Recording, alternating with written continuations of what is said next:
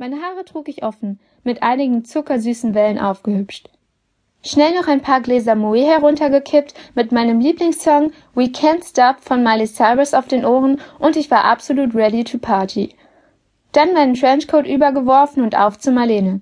Wegen meiner extrem hohen Heels war ich wirklich froh, dass sie nur zwei Blocks entfernt wohnt. Wie gesagt, auf der Party war wenig los. In Sachen Männer waren nur die üblichen Verdächtigen gekommen, die sich für mich in zwei Gruppen einteilten. Entweder ich war schon mal mit ihnen im Bett oder ich werde nie mit ihnen ins Bett gehen, weil körperlich vollkommen uninteressant für mich. Schwanzmäßig saß ich zu Beginn des Abends also absolut auf dem Trockenen. Ich war beinahe am Verzweifeln. Schließlich wollte ich doch unbedingt mit einem netten Riemen das neue Jahr begrüßen. Kurz überlegte ich sogar, die Party zu verlassen und mich mit einem meiner Stammstecher zu treffen. Diese Idee verwarf ich allerdings schnell wieder, da Marlene mir eine solche Aktion wohl nie verziehen hätte.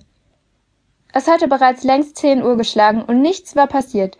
Ich hatte bis zu diesem Zeitpunkt ausnahmslos alle Flirtversuche abgewimmelt und mich stattdessen mit dem reichlich vorhandenen Champagner vergnügt. Nun ja, was soll ich sagen? Und dann kam er zur Tür herein. Meine Rettung. Etwas älter und etwas größer, genau so wie ich es gerne habe. Ich kannte ihn nicht, also fragte ich Marlene möglichst unauffällig nach seinem Namen. Richie ist ein Freund meines Bruders, sagte sie lächelnd. Richie? Ja, Richie. Gefällt er dir etwa? Ganz süß, nicht wahr? Ganz nett, ja, wiegelte ich ab. Das war glatt gelogen. Ich war längst Feuer und Flamme. Ich wollte ihn so schnell wie möglich dazu bringen, mich anzusprechen.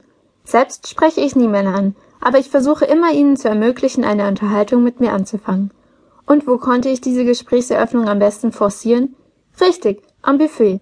Früher oder später trifft man dort jeden Partygast, abgesehen von magersüchtigen Möchtegern-Models, die mich eher weniger interessieren.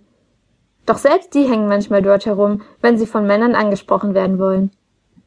Also trieb ich mich fortan ständig bei den Häppchen, den Hähnchenspießen und dem Kaviar herum und hielt mich bereits etwas angetrunken an meinem Champagnerglas fest. Und dann endlich, nach knapp einer Viertelstunde war es soweit. Hey, sagte er mit tiefer Stimme. Hey, gab ich möglichst unbeeindruckt und gelangweilt zurück. Auf Hard to Get machen war schon immer mein Spiel. Wie heißt du? Nastasia, und du? Ich bin Richie. Freut mich, Richie, lächelte ich zurückhaltend und gab ihm die Hand.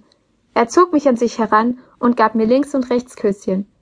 Verdammt roch der Kerl herb und gut. Ich hatte keine Zeit zu verlieren, schließlich ging es bereits rasant auf elf Uhr zu.